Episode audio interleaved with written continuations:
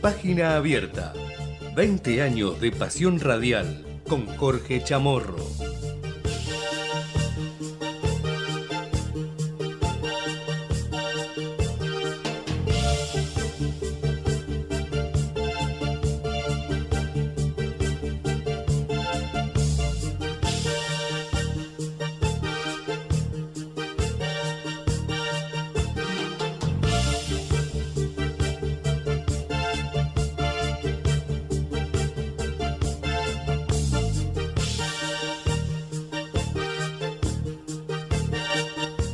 Hola, ¿cómo les va? Muy buenos días, bienvenidos. Yo creo, como decían mis queridos amigos eh, Gustavo Tubio, el hombre del Martín Fierro, y Raúl Vázquez, eh, otro, otro carbonero, otro laburante como yo, eh, y como Gustavo, eh, para mí debe ser, hablaba con Natalia, debe ser el, día más frío de hace mucho.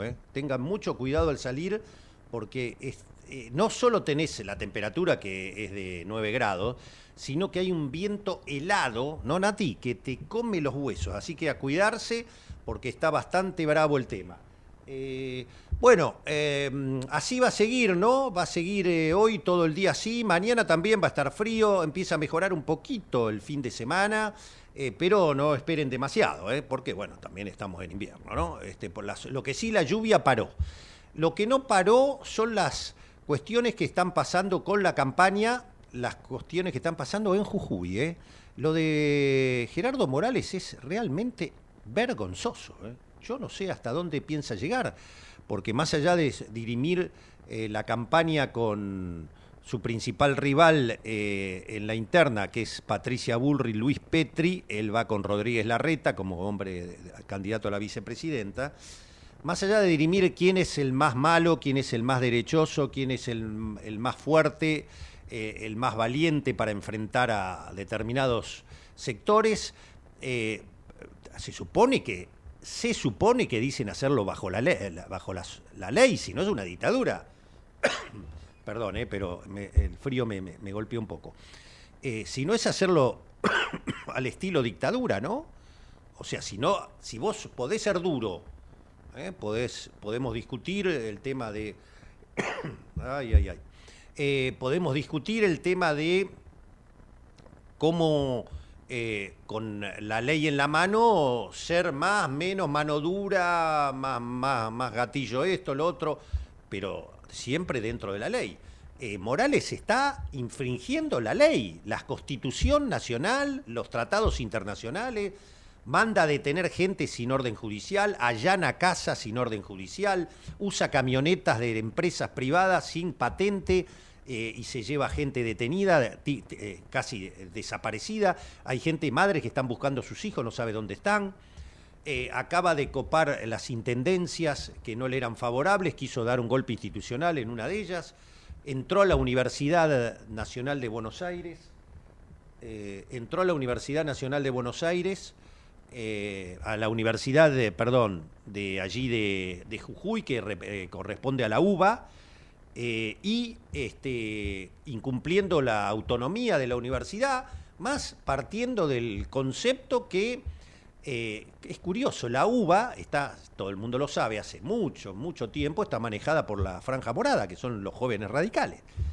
Así que es toda una cosa, aparte, ¿hasta dónde, hasta dónde va a seguir diciendo que son la cámpora, los kirneristas que vienen de la capital, eh, eh, Milagro Salas que desde su casa manda a, eh, a orquestando todo con celulares y desde con su marido eh, al borde pobrecito en una fase terminal de un, de un tumor, con su hijo muerto hace pocos meses, Milagro Sala es la que, la que monitorea y maneja todos lo- los alzamientos en Jujuy, más los micros de la cámpora, más los kirneristas de la capital. Ahora resulta que son los pibes de Franja Morada de la UBA, eh, de la universidad que hay en Jujuy.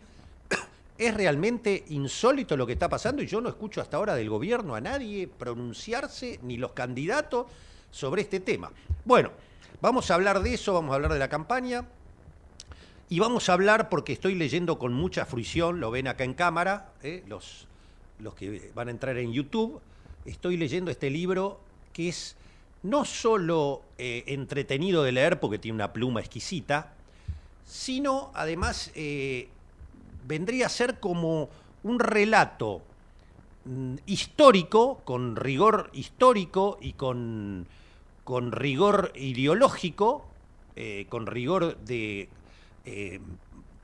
contraponer en todo caso a lo que ocurría la visión desde su plano ideológico, cosa que te permite ir jugando y repensando una serie de cosas, estando a favor o no, pero vos vas contraponiendo, qué sé yo, lo que dice Althusser y eh, el, autor de esta obra te, explica lo que él pensaba por otro lado, no sé, lo que dice Marx, pero lo que dice Paul Samuelson y lo que... Entonces te vas enriqueciendo de una manera increíble eh, mientras te vas enterando de una vida fantástica y extraordinaria, ¿no? Porque la verdad, eh, las idas y vueltas de la vida del querido Atilio Borón es increíble, ¿eh?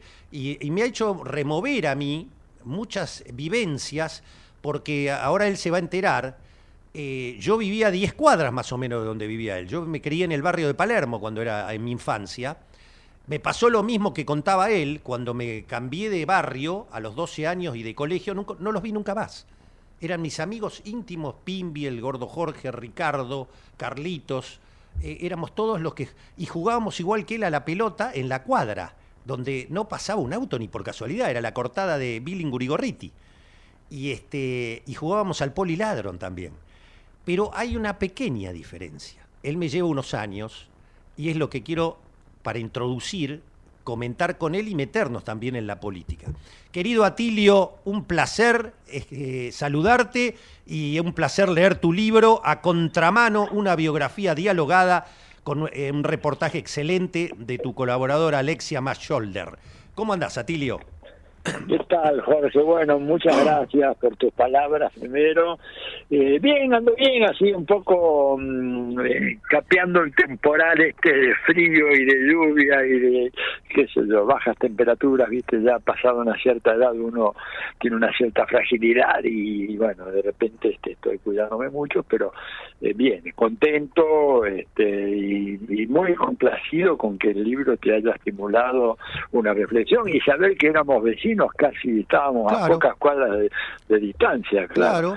Y, épocas en las cuales podíamos jugar a la pelota en la calle, ¿no? Realmente. Este, sí, por eso me, encantaba leerte, porque Palermo era Palermo, era Palermo de casa más bien. Claro, era el Palermo viejo que le llamaban, ¿te acordás? Así es, eh, así es, así es. de casas eh, bajas, de, terrenos baldíos todavía. todavía de algunos, terrenos baldíos, ¿te pero me acuerdo, nos colábamos a los terrenos baldíos, nos metíamos por la paredón, subíamos y jugábamos, eh, pelábamos el pasto y jugábamos ahí tranquilos, o estaban los pibes de nosotros teníamos los pibes de la vuelta, parece mentira, la vuelta era otro mundo, y eran pibes que nos llevaban uno o dos años y nos daban unas palizas, nos, nos corrían y, salíamos corriendo, ¿viste? Porque teníamos 11, 10, 11, ellos tenían 12, 14 y nos, nos volvían locos los pibes.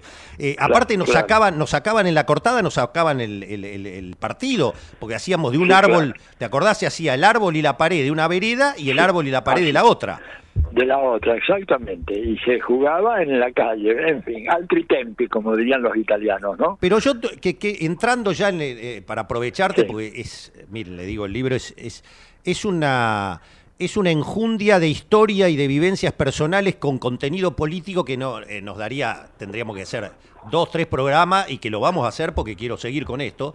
Pero eh, yo noto una pequeña diferencia, a ver si le estoy pifiando o no tu generación, un poco anterior a la mía, unos 10, 12, 15 años anterior a la mía, vos te, escucho, viviste el peronismo y estabas muy politizado a pesar de que tenías 10, 11, 12, 14 años, cosa que en mi generación, la del 60, yo me crié en todos los 60, no se hablaba, no existía la política. Ahí estoy dando en un punto, hay un motivo por el cual en una parte existía y en otra, en otra década no. Mira, es que yo creo que hubo un cambio muy, muy importante. Yo eh, eh, Hay un pasaje en el libro este, en donde eh, la historiadora Masolder me pregunta, bueno, ¿cuándo, ¿cuándo te politizaste? ¿Cuándo adquiriste conciencia de que había algo como la política o que te podía interesar o que te llamaba la atención? Y yo le dije sin dudar un minuto, después averigué exactamente la fecha, o aproximativamente la fecha, fue cuando yo en el año, a finales del año 1948, yo soy de 43, ya tenía cinco años, ¿verdad? Eh, era un niño, pero bueno, era un niño eh, muy despierto por todo ese, ese complejo familiar que yo tenía tan multicultural, una familia de inmigrantes italianos, pero en donde una parte eran del norte, la otra parte del sur, y con los prejuicios que tenían, ¿verdad? Sobre todo los del norte, en relación a la familia siciliana, que es la de mi madre, y es la que yo llevo más en mi corazón, ¿verdad? Este, eh, yo estaba siempre muy atento a esas diferencias, esas cosas raras, esas lenguas que escuchaba eh, hablar en el negocio de mi padre, que venía alguien que hablaba con un acento muy ruso y resulta que estaba hablando iris mezclado con unas palabras de español, etcétera. Siempre me, me, me, me llamó la atención todas esas cosas que venían de un mundo raro para un niño, como la política. Pero ese discurso de Perón, ¿verdad? Cuando interrumpen un programa muy masivo en aquella época, eh, pero estamos hablando del 48, o sea, no había televisión. No, no estás hablando de radio, ¿no? Estaba hablando de radio y de repente aparece, me acuerdo, como si fuera hoy la voz del locutor que de repente interrumpe. Estábamos escuchando los Pérez García, que era una especie de. Más problema que los Pérez García, decía mi viejo. Más problema que los Pérez, claro, era una. ¿verdad? Bueno, y ahí de repente se interrumpe el, el, programa abruptamente y, y, una voz así muy grave dice. Eh, eh, LRA, transmite LRA Radio del Estado y su cadena de radioemisoras que conforman la no sé qué cosa nacional, algo así. Habla a continuación el presidente de la República, el general Juan Domingo Perón.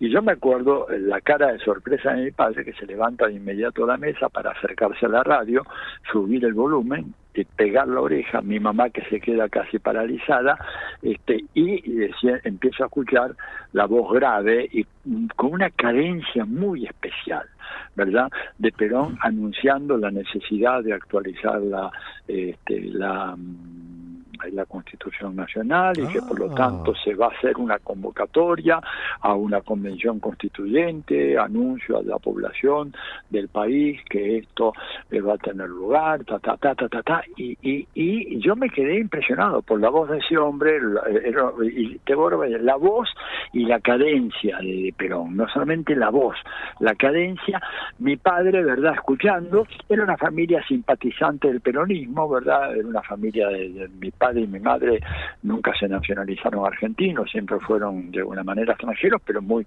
muy identificados con este país, obviamente, ¿no? Totalmente. Pero ya estaban los rumores de la inquietud militar, un posible golpe militar en contra del peronismo, etcétera, y entonces esa fue una noticia que cayó en esa cena como un rayo en un día sereno. Y a partir de ahí, ¿verdad? Este, bueno, se empezó a hablar mucho de eso y bueno, yo vivía en la tienda de un negocio, lo cual este, me ponía a mí en contacto con un mundo que un niño que se hubiera criado en un pequeño departamento o en una pequeña casita, eh, nosotros éramos una familia eh, que llamaríamos una, una pequeña burguesía muy, muy frágil, ¿no es cierto? A duras penas se alquilaba ahí un local y el local tenía una trastienda y ahí vivíamos todos, era una trastienda grande, pero bueno, pero ¿qué pasaba? Yo para salir a la calle tenía que pasar por el negocio. Y en el negocio venían una serie de bicharracos y de gente, ¿verdad? Este, porque eh, el negocio estaba localizado exactamente, mira, en Santa Fe 3074. La Santa Fe casi esquina Sánchez, de Bustamante. A una cuadra de ahí vivía el almirante, el almirante Roja. estaba leyendo. Que, que, era cliente, ¿verdad? nosotros yo no teníamos ni idea, ni mis padres, ni mi tío, que eran los dueños del negocio de que este personaje así petizón medio morocho cejudo etcétera iba a ser lo que lo, lo, que fue después.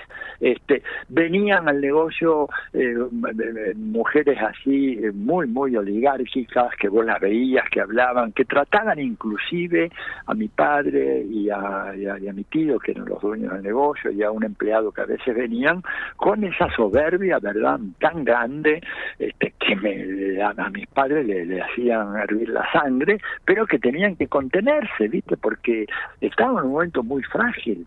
Y además vivíamos, e, ese negocio estaba alquilado y el dueño no quería saber nada. Está toda esa historia romántica de mi tío, que es muy linda, que es absolutamente casa con verídica, la hija. absolutamente verídica, ¿verdad? Que, que, que hace una escalera para llegar hasta el balcón donde estaba mi tía, quien luego sería mi tía, y el dueño era una oligarca terrible, antiperonista a que si no hubiera sido por la ley de alquileres, a nosotros nos rajaban, ¿verdad? Entonces digo, todo eso me hizo interesarme por algo que estaba fuera del margen de, de, de, mi familia, que tenía que ver con la cosa pública, porque era una familia en una cierta situación de, digamos, de fragilidad, en aquella época y creo que hay que entender un poco eso este, que pasa verdad también en eh, momentos como eh, los actuales en donde hay muchas familias no es cierto hay muchas Sí, pues, familias bueno, ahí, ahí apunto. que esa fragilidad sí. Sí, porque vos ya incluso, eh, por eso digo que el libro es muy enriquecedor, no solo por tu, eh, tu propia vida personal, que es este, increíble, sino por eh, lo que significa todo, eh, las vivencias políticas y cómo vas marcando y nos haces repensar. Y, por ejemplo, una de las cosas que vos explicás es que las fake news existen desde hace muchísimo tiempo que en esa época se- la- una de las fake news principales o, o de la propaganda política contraria al peronismo era el miedo, el que vi- eh, vienen por nosotros, el que las familias de clase media pensaban que eh, no podías hablar mal de Perón, a pesar de que había algunas cosas objetivas, pero que era toda una construcción que después comprobaste cuando vino la dictadura y todo eso, que, digo, que era, era todo mentira, era todo un juego de niños eso. Era Ah, todo un juego, claro, absolutamente, un engaña pichanga, te digo, y, incluso pongo, creo que en el libro, el, el ejemplo de este coronel golpista, eh, Elvio Anaya, ¿verdad? Que después se hizo mucho más famoso, pero que en los momentos finales del peronismo, yo, mira, lo podría, si fuera un buen dibujante, lo dibujaría. El tipo era un tipo peticito, calvo, tenía anteojos así sin patillas, co- con una montura en la nariz, ¿verdad? Como se usaba en aquella época, ¿verdad? Hoy ya no se usa más eso. Eh, y, y en verano, me acuerdo que fue un verano previo seguramente al, al 55 o, o en los primeros meses del 55, el tipo venía al negocio, tenía un sombrero Panamá rígido, de esos blancos muy lindos, rígidos, y entonces llegaba al negocio, le pedía algo a mis viejos, porque ellos arreglaban despertadores, relojes, Sí, sí, todo aquello era acuerdo, hoy por ahí lo hablamos los hijos, ¿de Obvio. qué está hablando? Este está delirado. No había pilas, no había relojes a pila, no había nada, era todo a cuerda, todo a pedal, todo mecánico. Bueno, y entonces venía seguramente reloj, reloj, y de acuerdo como si fuera hoy, en un momento determinado, el tipo se saca el sombrero, golpea eh, eh, sobre el mostrador, reiteradamente le dice, don José, hay que acabar con esta dictadura, con esta tiranía, etcétera. Yo a esa altura ya tenía 12 años, era un, un- un- un jovencito muy inquieto, había leído mucho, estaba le- le- leía, por ejemplo, los diarios, etcétera, y me sorprendía que en una dictadura pudiera venir una persona abiertamente en un negocio a la luz pública, ¿verdad?, denunciar la falta de libertades de esa, Claro. de esa dictadura. Entonces, digo, yo estaba condenado a ser politólogo, Jorge, no tenía más remedio. Para entender mi vida tenía que estudiar esto. ¿Cómo es posible? Este tipo está diciendo esto, golpeando así. Este, Sí, como pasa ahora, viste, cuando estaba Chávez, que de- se denunciaban Claro. los Guaidó y compañía por la televisión venezolana, esto es una dictadura y nos quieren Esto- callar. Y el tipo está Claro, hablando, y- pero sí está hablando usted. Y dije, pero Guaidó, escucha, ¿verdad? Guaidó lo vi, lo vi a Guaidó caminar por- en, en las inmediaciones de la Asamblea Nacional y no podía creer que estaba que era él y me dicen, sí, sí está por ahí y yo, ¿y Nadie lo pasa? Nada, no pasa nada, nadie le da bola, es decir, Claro. es un invento, este, así que así que en ese sentido sí, el libro y, y, y me hizo ver, digamos, este, a mí eh, esa esa vivencia de la escuela pública, ¿verdad? Claro. Este, a la cual yo fui, que en aquella plaza, en lo que hoy es esa plaza tan linda que hay en, sobre la avenida Córdoba, entre Anchorena Claro, y eso era una gran villa, era una especie de Ah, villa sí, 31. contabas ¿te das eso. sí. Bueno, yo ¿Te cuento, perdón que te interrumpa y no quiero hablar de mí, favor, simplemente para abonar lo que decís. ¿Sabés a dónde iba yo también? Eh, eh, nos podríamos hasta haber cruzado en algún momento. Yo iba al Manuel Belgrano, Ecuador y Ecuador, y Ecuador y Paraguay. Paraguay. Ecuador y Paraguay. claro. Iba ahí, al- Bueno, hice mi- todo el colegio secundario ahí y este Claro. y me acuerdo que eh, me hacía gracia cuando contabas tus pasos, tus primeros petates para la sociología en la UCA, porque no existía la sociología, eh, fuiste la primera camada del 59, y, contás de Echeverry, Boneo y todos estos oh. tipos ultramont. Me hacía una gracia como lo describía cuando se miraban con tu compañero, que con las barbaridades que decía esta gente, ¿no? Sí, barbaridad, tremendo, tremendo. Yo, por ejemplo, eh, por eso, de, de, todo ese periodo, ¿verdad? Que uno decía, bueno, pero ¿por qué le das tanta importancia a la narración de aquellos recuerdos infantiles y juveniles? Porque de alguna manera era un reflejo de lo que era la sociedad argentina en ese momento. Yo, por ejemplo, hice toda la, escuela primaria acompañado con chicos de la vida y, y, entendí, digamos, sin que nadie me explicara lo que era el peronismo, ¿verdad? Porque yo lo veía y ahí aparece la figura del negro Ortiz, ¿no es cierto? Que era eh, el compañero mío de banco, que era un chico que venía justamente de la villa esa, que era gran amigo mío, ¿no es cierto? Y que eh, yo vi el sufrimiento de ellos, primero veía la, la, satisfacción que ellos tenían con su gobierno, claramente, que contrastaba con las murmuraciones que escuchaba de parte de la clientela oligárquica, porque había un sector que no lo era, pero una, una parte de la clientela oligárquica del negocio de mi padre que venían diciendo las cosas más horribles del gobierno de Perón, ¿no? Y sobre todo la, enorme tristeza y frustración que tuvieron a partir del 55, bueno, de hecho... El bueno, vos viviste el bombardeo, vos viviste el bombardeo, Absolutamente, sí, sí, sí. Qué locura, hasta contás que los aviones que querían bombardear lo que era eh, la, la, residencia. La, residencia donde está la Biblioteca Nacional, ahí ahora en, en Las Heras y Alvear, claro, eh, y, no, perdón, y Tagle, eh, y los aviones que venían tirando con metralleta pegaron en las paredes cerca de tu casa. Sí, de hecho había en la esquina de Santa Fe Bustamante eh, durante varios meses, hasta que luego lo taparon, había tres o cuatro perforaciones gruesas de balas que venían, porque los tipos venían en picada, ¿verdad?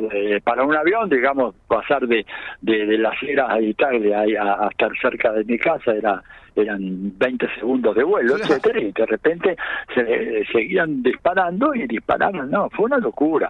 Eh, mi madre llorando, mi abuela llorando, eh, mamá preocupada por abastecerse de, de insumos porque sabían de que Ahora, cuatro eh, días Perdón que te interrumpa, pero te quiero aprovechar, pero te das cuenta que es tan rico el tema que da para tres programas, ¿no? Es imposible. Bueno, yo te prometo, en algún momento vamos a decir, vamos, si tienen ustedes paciencia y, la audiencia les interesa con todo gusto. Pero ¿qué te parece? Es, historia viva esto, pero me ahora salto unos años, porque, en fin, como puedo voy, eh, me interesó mucho, claro, eh, ato el bombardeo de Plaza de Mayo, ato a el canciller de Ilia, eh, Zabal Ortiz. que se dice que manejaba o estaba en uno de los aviones del bombardeo en la Plaza de Mayo, y, eh, y, vos contás algo que se ha repetido en la historia. Yo me acuerdo cuando estudié desde el periodismo económico la posición de Alfonsín con Sarnedo, Arnedo, mm, con José Sarney, el presidente de Brasil, en Contadora, que querían declarar la moratoria unilateral de la deuda y me acuerdo haber leído un libro brasileño donde contaba cómo lo traicionaron a, José Sarney de adentro, eh, le jugaban en contra los mismos, sus mismos eh, compañeros de, gobierno, lo mismo que le habrá pasado a Alfonsín, y lo mismo que le pasó a Ilia, que vos contabas que Ilia daba la, la primicia que lo entrevistaste, y que Ilia quería traerlo a Perón, él no, no, concebía que Perón esté proscripto, y lo traicionaron de su mismo partido, ¿es así? Absolutamente. Y él me lo dijo así, mira, lamentablemente, todo esto, imagínate, estamos hablando de una entrevista que yo le hice a él en el año 64, 65, en una época donde, bueno, yo ni imaginaba que yo iba a ser un sociólogo, que me iba alguna vez a dedicar a todo esto, pero recuerdo muy bien, tomé algunas notitas así sueltas que tengo, pero él, me acuerdo que él me dijo que este, estaba eh, resistiendo los planteos militares porque él decía que eh, la Argentina tenía que resolver finalmente la integración política al peronismo. Este país no iba a tener una democracia estable con el peronismo proscripto y que había que acabar con la proscripción. Y me decía el líder, los militares estaban en una postura absolutamente intransigente, que después se ve cuando yo hago relato la famosa reunión con el general eh, Alzogaray, Julio Alzogaray, ¿no es cierto? Era el general Alzogaray, este, que reúne a un pequeño grupo a instancias de su hijo, Lalo Alzogaray, que luego muere en la guerrilla en Tucumán, ¿verdad? Lalo era alumno mío. Y, él me dice, mira, dice, quiero que vengas vos con algunos otros profesores de la UCA a hablar con, con mi papá porque están realmente yo los noto que están delirando, que este país está a vapor, a, punto de caer en las garras del comunismo internacional, de la Unión Soviética. Vengan ustedes y hablen, traten de convencerlo a mi padre, porque la verdad es una locura lo que yo veo. El, chico este, Lalo, era una, una persona encantadora, este, incapaz de matar una mosca, un tipo de una bondad, de una nada, una transparencia extraordinaria. Y eh, bueno, cuando hablamos con, con el general, el tipo nos da un diagnóstico terminante que iría como el escrito comunista que entrega al país atado de pies y manos a la Unión Soviética que había que acabar con él. Y por supuesto el peronismo ni hablar. Eh, y ahora lo que decía Ilia era que dentro de su gobierno, y lo señaló a Zabal Ortiz, tengo gente, ¿verdad?, que está absolutamente confabulada con los militares para impedir el regreso de Perón. Y si Perón no regresa a la Argentina y se acepta lo que, el, ¿cómo es? El, dictamen de las urnas, algo así, dijo, el veredicto de las urnas, este país no va a tener una democracia en paz nunca. La vio, la vio, este, don Arturo la, vio. La vio, pobre tipo, lo abandonó el partido, vamos a ver, la, la, vivía una casita muy, muy humilde ahí en, en Florida en la parte, no en la parte más bacana, sino en la parte más pobretona, ¿verdad? En aquella época. Bueno, también contás que la CGT, la, el bandorismo lo traicionó también, ¿no? Uh, tremendo, tremendo. No querían saber nada. Cuando se enteraron de que Perón iba a tomar el avión en, en, en Barajas, allá en Madrid, estaban desesperados. Y nosotros éramos un grupo de jóvenes que estábamos de alguna manera haciendo curso en la CGT preguntando ingenuamente, bueno, ¿y cuándo va a ser la movilización para recibir a Perón en el Seiza? Poco menos me decían, cállate la boca. Le digo, no, no, no querían saber nada. ¿Por qué, Atilio? Explícale a la gente por qué. Mira, yo creo que en el fondo había muchos negocios este, entre un sector, no digo toda la dirigencia sindical, porque hay que distinguir mucho, ¿no es cierto? Eh, la dirigencia de base era una cosa, pero los grandes burócratas eran otra. Yo creo que tenían ya un acuerdo hecho con los militares este, para acabar con el gobierno de Ilia, este, y, que ese acuerdo ¿verdad? Se, se, quedó sellado cuando asume Onganía, la plana mayor de la dirigencia sindical está en la Casa Rosada avalando el golpe de Estado. Y a cambio de eso recibieron las obras sociales, ¿no es cierto?, para los afiliados a los sindicatos y para el resto de, la población, de los pobres, bueno, arreglate con el hospital público. Fue realmente una tranza realmente infame este, que se plasmó precisamente en esas jornadas del 66. Desgraciadamente, digamos, para este país, porque creo que otro hubiera sido la cosa así, el poderío que en ese momento tenía todavía el movimiento sindical, se ponía en marcha para garantizar el retorno de Perón a la Argentina, un Perón más joven, un Perón que tenía, eh, no nos olvidemos, él después viene recién en el 73, viene nueve años más tarde. Ahora, vos estabas convencido que si Evita no hubiera muerto, no eh, muchas cosas se hubieran evitado. Haces una sí, diferencia. Yo creo que sí. Sí, sí, sí, sí, definitivamente. Creo que la muerte de Eva fue, digamos, un golpazo brutal, este, porque ella era la que tenía, digamos, este, una más clara visión de la naturaleza de la oposición eh, que se enfrentaba a Perón. Yo creo que Perón todavía pensaba que estos sectores militares golpistas de alguna forma podían ser neutralizados, etcétera, que no, no pensaba para nada en la posibilidad de armar a los sectores obreros cuando Evita estaba absolutamente convencida de que el gobierno peronista solo podía sostenerse si se armaba la clase obrera. Y bueno, y Perón reaccionó como un general de la nación, eh, las armas son un monopolio exclusivo del ejército y no se entregan a, la gente, digo. Yo creo que con la muerte de Eva, el, el, el, dínamo, el motor fundamental del peronismo como gobierno, como régimen político, queda apagado, ¿no? Y, y fue una pérdida irreparable, que inclusive, digamos, lo que pasó muchos años después tiene mucho que ver con eh, esa herencia que, bueno, lamentablemente se disipó.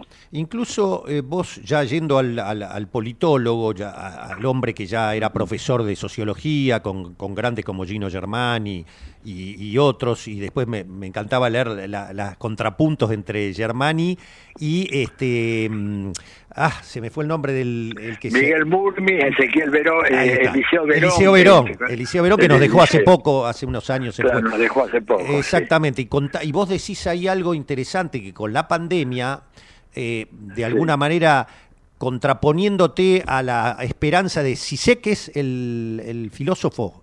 Eh, sí, sí. A Sisek, vos decís, yo no creo que de la pandemia eh, espontáneamente el capitalismo mejore. Eso se logra solo con la lucha con la, con, con la eh, digamos, con el contrapeso de las fuerzas populares, porque solo por espontaneidad eso no se logra. ¿Vos seguís convencido de eso?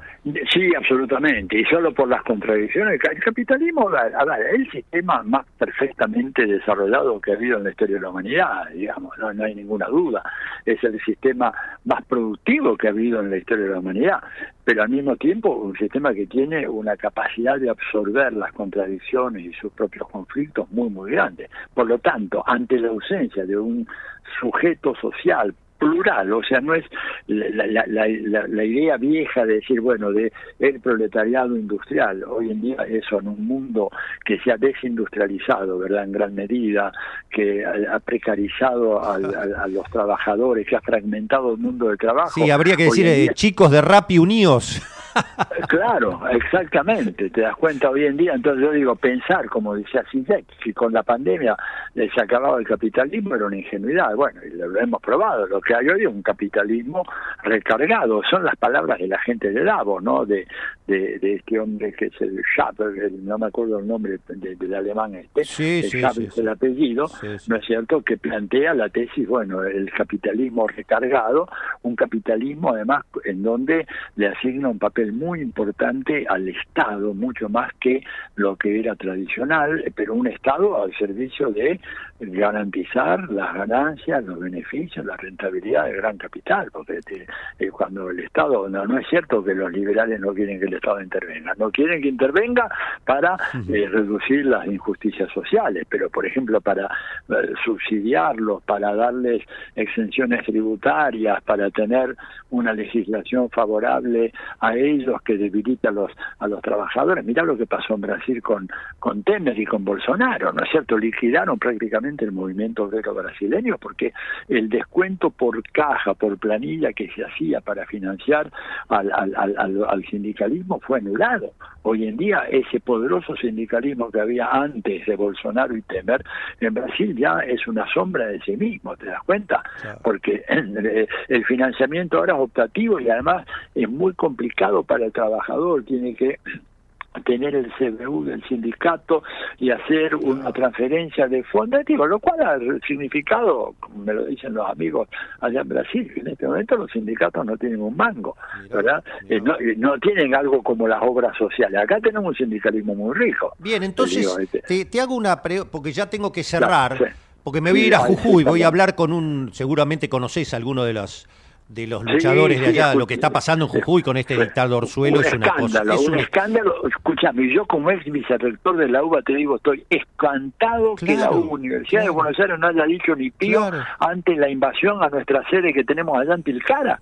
Esto es una, cosa de locos. Así sí, sí, Aparte son todos de franja morada y eh, ahora resulta que Morales ve radicales metidos también, eh, no solo la cámpora, el kirchnerismo, también radicales, Milagro Sala, todos fantasmas por todos lados y está está claro que es el pueblo de Jujuy que está horrorizado con lo que está haciendo. Escúchame, las imágenes son muy claras, pero estos tipos van de repente hablar que la larga mano de Vladimir Putin, que en realidad sigue siendo un agente soviético, está metido en eso. Digo, no, no, hay que salir a, combatir esto. Me parece bien que vayas allá, Jorge, que hagas un, un, informe desde el terreno, ¿no? Claro, Porque es un escándalo. Bueno, Yo le llamo el, el buquele, el buquele Sí, me dijiste la última vez, me dijiste el buquele, el buquele jugenio. Eh, ve, maras por todos lados este hombre, ve maras por todos lados. Eh, te hago una pregunta final y, bastante profunda, pero con una respuesta, como vos sabés hacerlo, sintética. Eh, dicho todo esto que acabas de explicar, incluso lo último sobre la relación de fuerzas y todo, ¿estás de acuerdo entonces con Cristina cuando bajó la línea ese lunes y dijo comprensión, comprensión de texto y de contexto? Massa es hoy el candidato de unidad y uno tiene que leer encima de eso no hay otra porque tenemos que sumar por todos lados, lo primigenio es ganar y después vemos. ¿Vos estás de acuerdo con eso o estás de acuerdo con Mempo Giardinelli con, con quien hablé el martes y dijo yo me niego a votar un hombre como Massa? Bueno, yo, eh, a ver, yo diría, primero tengo un enorme respeto por Mempo porque es un patriota, aparte de ser un gran autor, un gran escritor, ¿verdad? Este, es, un, es un verdadero patriota eh, argentino y latinoamericano. Pero el tema, yo lo pondría en estos términos. A ver, el movimiento popular argentino, es decir, aquellos que queremos construir un mundo mejor, no, no una ilusión, sino algo posible, real, eh, una utopía realizable, porque las utopías no es que son irrealizables, depende del momento histórico, se pueden o no. Tenemos enfrente a nosotros dos jurados diferentes, ¿no es cierto? Un jurado que está proponiendo la pena de muerte y fusilamiento inmediato ¿eh? a todos aquellos que representamos las fuerzas políticas que representan esa aspiración. Y hay otro jurado que te dice, no, mm, cárcel perpetua. Cuando uno se pone a, mirar el escenario político argentino hoy, este, cuando vos decís, bueno, a ver, ¿cuál va a ser la opción? Massa versus, suponete, Patricia Bullrich. Bueno, tenés en un caso a alguien que de alguna manera te condena a cárcel perpetua, pero, viste, en la cárcel perpetua, como dicen algunos amigos, y un gran cómico como Sebastián Fernández, bueno, ahí vemos, qué sé yo, el perpetua, pero, viste, puntazo. algo, puede pasar. El otro no te deja opción, el otro es ejecución, fusilamiento inmediato, ¿no es cierto? Además te lo están diciendo, lo están diciendo. Y, y, entonces, yo creo que, bueno, masa, uno dice, no lo votamos, y bueno, entonces, ¿qué haces? Haces lo posible para que ganen los otros que van a ser los verdugos más implacables que habremos conocido desde el año 76 para acá. O sea, después de 40 años volvemos a tener una reedición de una represión salvaje en donde no dejes de, no excluyas la posibilidad de desapariciones, etcétera. Sí, Morales lo está haciendo en Jujuy. Morales lo está haciendo. Por eso, Morales lo está desapareciendo en Jujuy, ese es el gran laboratorio. Entonces, ante eso, y bueno, la verdad que no, no es un voto entusiasta, alegre, etcétera, pero digo, estamos forzados por las circunstancias, porque lo otro es condenarnos, ¿verdad? Y hay una diferencia pequeña que tiene que ver no tanto con los personajes, sino con la constelación de fuerzas sociales que subyacen a esos personajes. Si yo, debajo del personaje Massa, tengo de repente movimientos sociales, lo tengo a Juan Grabois, ¿no es cierto?, con su gente, está el Evita, hay movimientos distintos que de alguna manera se expresan. No es lo mismo lo que pueda ser Massa presidente con lo que va a ser la Patricia Bullrich, que supongamos, digo, por la que está, o ni, digamos mi ley, que no van a tener ninguna clase de miramiento ni de compromiso alguno como para poner tope a esas inclinaciones criminales que tradicionalmente ha tenido la derecha en la Argentina y en América Latina.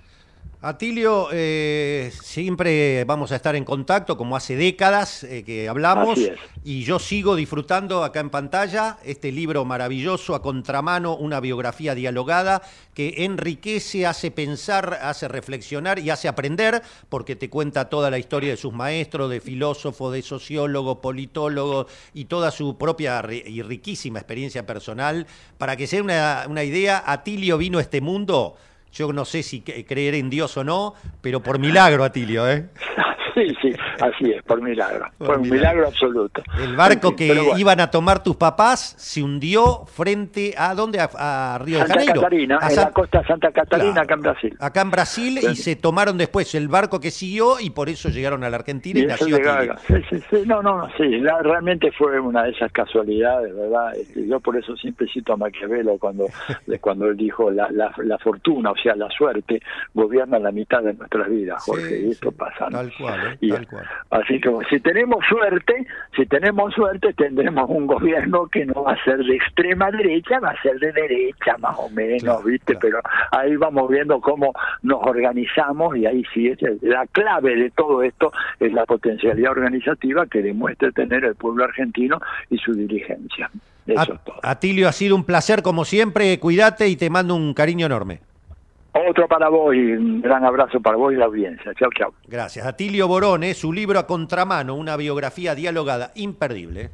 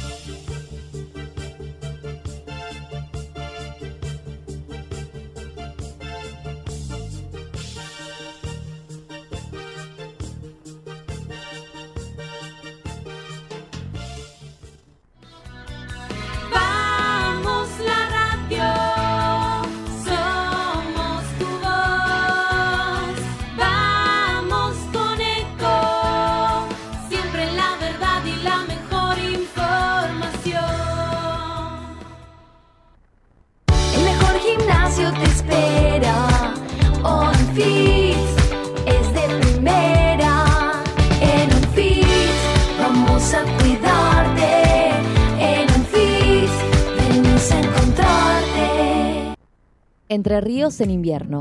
Elegí termas, elegí disfrutar, elegí naturaleza. Tiempo para compartir con vos y tu familia. Elegí Entre Ríos. Hace bien. Gobierno de Entre Ríos. Qué más lindo que poder disfrutar de un café de especialidad desde la comodidad de tu casa. Conoce todas las cafeteras Oster disponibles para vos en www.osterargentina.com. Espacio cedido por la Dirección Nacional Electoral. Imaginemos una Argentina distinta, un país donde los honestos salgan ganando. Esa Argentina distinta es imposible con los mismos de siempre. Pongamos un punto y aparte. Milley Villarruel, precandidatos a presidente y vice de la Nación. La libertad avanza. Lista 135A.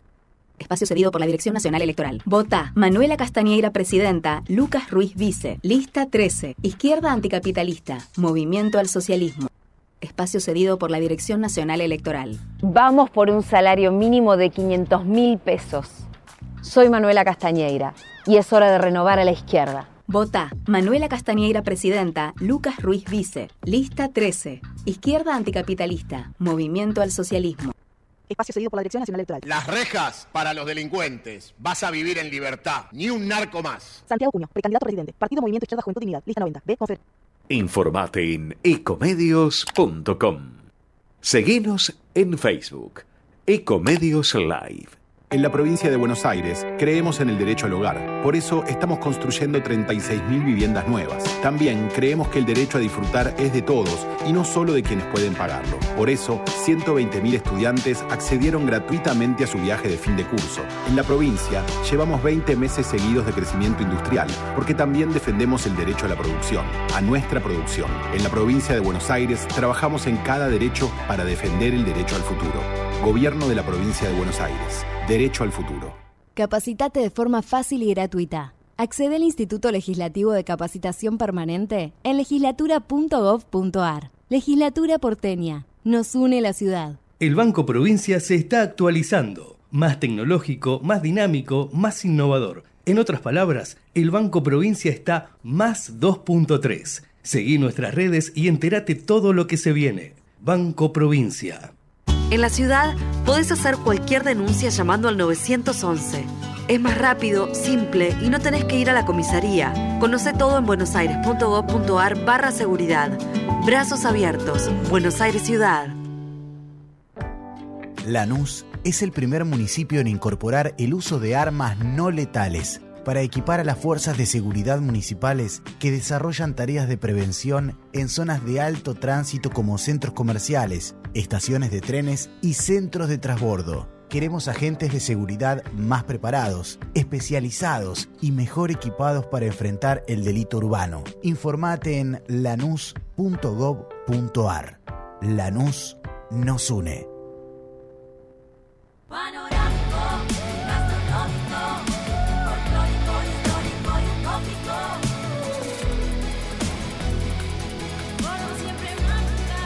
Agencia Córdoba Turismo, Gobierno de la Provincia de Córdoba.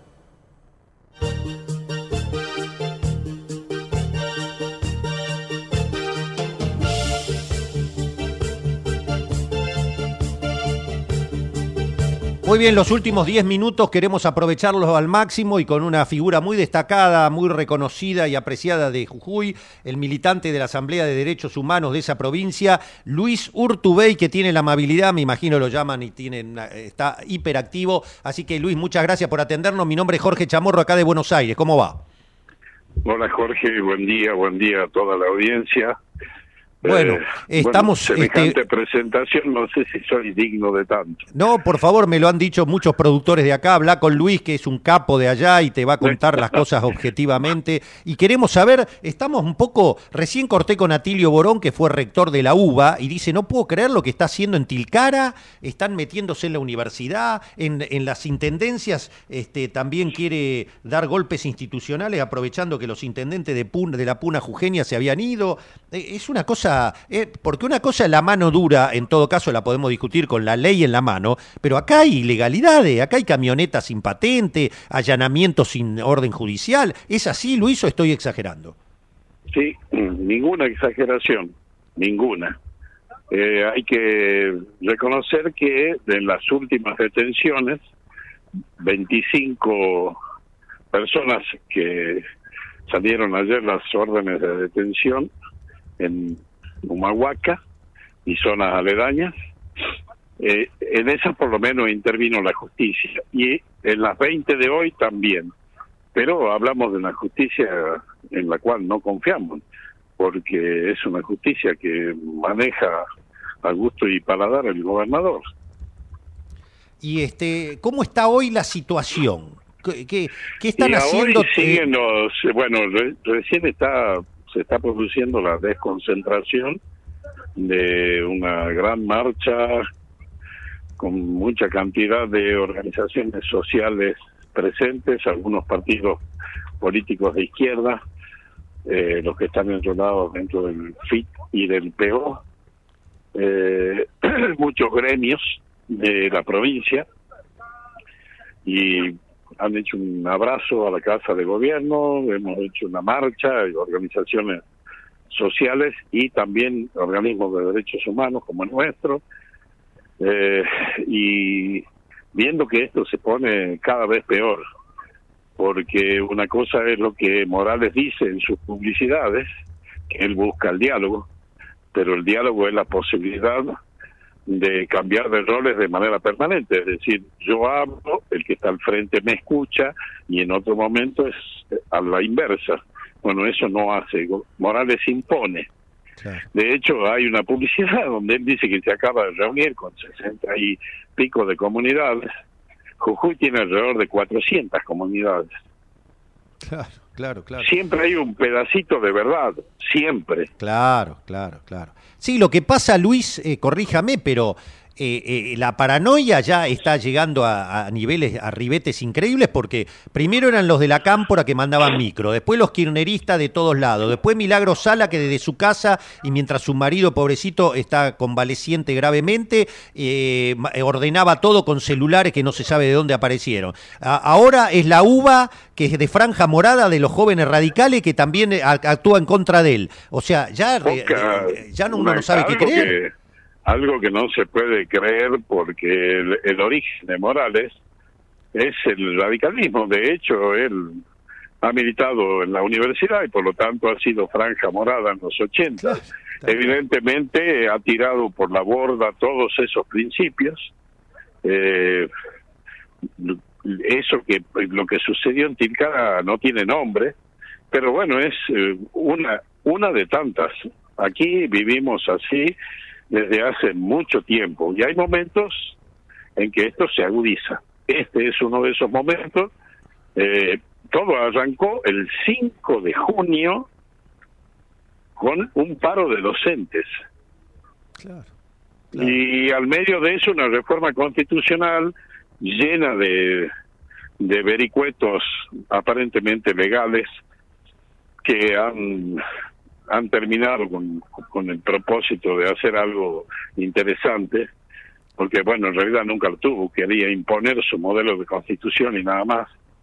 Y bueno, como está en plena campaña electoral a nivel nacional, eh, duplica la apuesta. Claro, y en claro. ese momento juntó ambos conflictos sin problema alguno, eh, diciendo yo puedo todo. Mm. Ha manejado la provincia, ha, manejado la Asamblea Constituyente y además era candidato en ese momento a eh, presidente para las PASO. Claro, O sea, precandidato, perdón. Tenía los tres cargos de manera simultánea. Claro. Paseaba por el país mientras esta provincia se incendiaba y lo manejaba con un joystick, supongo. Y el PJ de Jujuy cómplice de él, ¿no? Socio, cómplice, cómplice.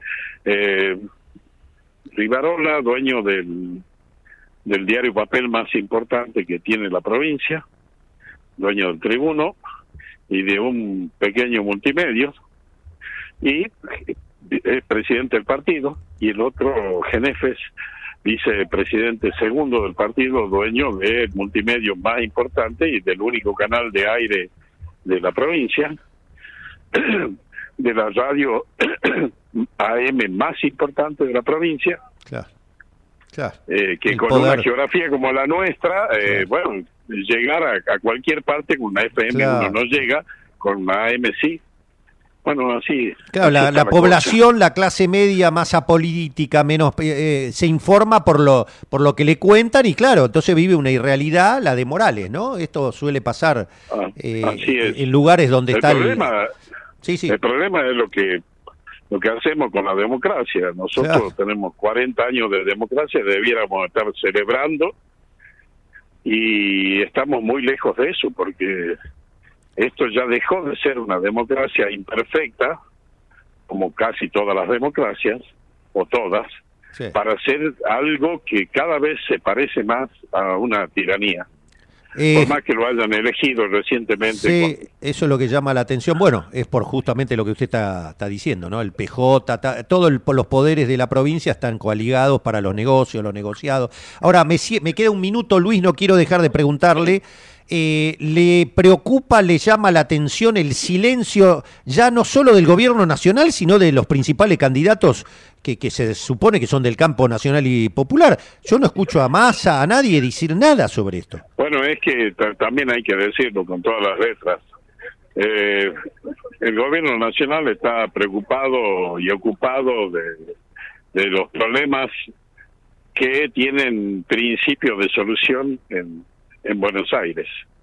Eh, las provincias este, a veces, y sobre todo una provincia tan pequeña como Jujuy, no son atendidas como debieran. Pero bueno, también se entiende, ¿no? Hay hay muchos factores que contribuyen a que esto no suceda.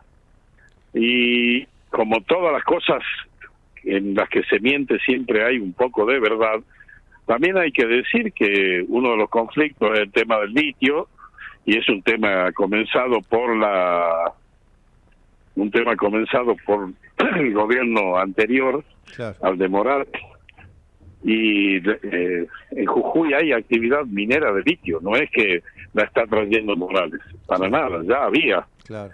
Entonces, es una discusión pendiente, nadie la quiere dar, todos miran para arriba. En eso Morales tiene razón. No, no hay por qué ocultar la verdad. Claro, claro. Pero la verdad es que no todas las comunidades eh, están bancando el tema de la minería y aquí hay que escuchar a todas Claro, claro. y ponerse de acuerdo. Y cumplir con la ley que dice que hay que ponerse de acuerdo Y con los pueblos con originales. ley. Claro. Sí, y además, otra cosa, ¿no? Y no hacerse el gracioso, porque es muy fácil evadir eh, esa esa obligación que tienen los gobernantes de trabajar con la verdad, eh, diciendo verdades a medias, que es lo que hace. Entonces, bueno, cuando eso sucede, pasan estas cosas. Es muy triste porque el panorama es negro, es muy triste porque nosotros no tenemos en esta provincia la posibilidad de decir, bueno, hay una una fuerza opositora importante, grande, que, que políticamente tenga un peso específico, porque esa fuerza opositora es eh, el oficialismo del, del Partido Justicialista y que no, son socios de Morales, son Claro, socios. socios, socios. Yo los invito, los invito a, a la audiencia, la invito a que busque eh, con estas características. En YouTube está el programa del día lunes pasado, es decir, el lunes 10. Tiene que poner en el buscador de YouTube Morales, programa más Genefes, más programa del Canal 7. Es un programa supuestamente periodístico, donde Genefe hace las veces de periodista. Claro. A mí que eh, me da vergüenza, la verdad me da vergüenza, cuanto menos. Una Sí. cosa lamentable. Eh, Luis, se me terminó el programa. Eh, Quedamos en contacto para los próximos días porque quiero saber, usted dice esto se pone cada vez peor, quiero ver Bueno. cómo sigue todo esto. ¿eh? Le mando un abrazo. Perfecto. Otro para ustedes. Gracias, Gracias. por la comunicación. Un gusto Chau, escucharlo. chau. Gracias, Luis. Luis Urtubey, hombre de la Asamblea de los Derechos Humanos de Jujuy, contando eh, cómo son las cosas. ¿eh? Eh, esto se pone cada vez peor. Ya viene Horacio Dabú con su programa Economía Política Internacional imperdible. Gracias, Nati. Volvemos mañana con Matías Urtac, Javier Martínez y toda la barra acá de Comedio. Chau, sean buenos y felices.